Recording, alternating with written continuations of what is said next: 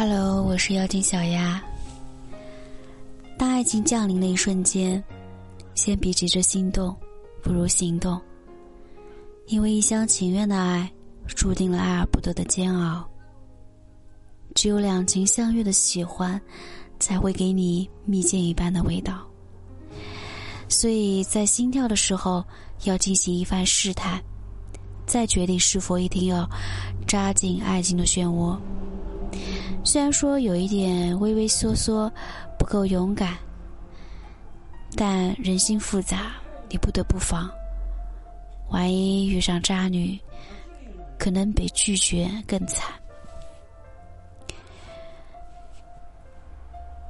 作为旁观者，你可以轻而易举看出对方的手段，但是深入局中人，被爱迷了双眼的你，就会很难看出端倪。如果你已经进入了进退两难的局面，就别舍不得之前的付出，更别卑微了自己。毕竟需要讨好的爱情，会以高高在上的姿态俯视你，无情的对待你。今天小丫和你分享，当你收到这种微信的时候，一般都逃不过备胎的身份。只和你聊天，不视频，不电话，不见面。网恋和网聊有着绝对的区别，而这一点不同，正是备胎与对象的差距。你和他认识一段时间，天天陪着他东聊西聊，买礼物发红包也没少做，但你们却也止步于此，再无多余的发展。每次你提出见面都会被拒，视频也不愿意，甚至连电话都不接。每次你逼得紧了，他直接裁断，采取断联的方式反抗，让你不敢轻举妄动。一个只和你聊天，话里话外说着喜欢，其他什么都没有，那不是备胎是什么？这种显而易见的糊弄，你再多的付出。也只是跪舔式的爱，得不到回应，是要不起的爱。不拒绝，不接受，喜欢和拒绝是南辕北辙，不存在任何会小的可能。所以有女人拿这两者做借口搪塞，就得要清醒清醒了。因为女人在面对追求者时，有了好感。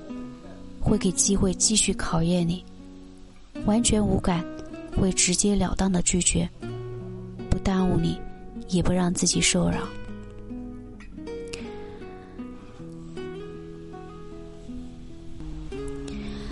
但别有用心的女人会以不拒绝、不接受的方式和你聊天发微信。你说喜欢的话，他就故作天真的回复你，让他误会他在给你机会。付出更多的行动，百依百顺的对他。这一坚持便是遥遥无期。他的装作不知，理所应当享受你的好，明白了就是把你当备胎。那既然如此，就别指望打动他了。暧昧后的好人卡，你和他的聊天一直都朝着好的方向发展。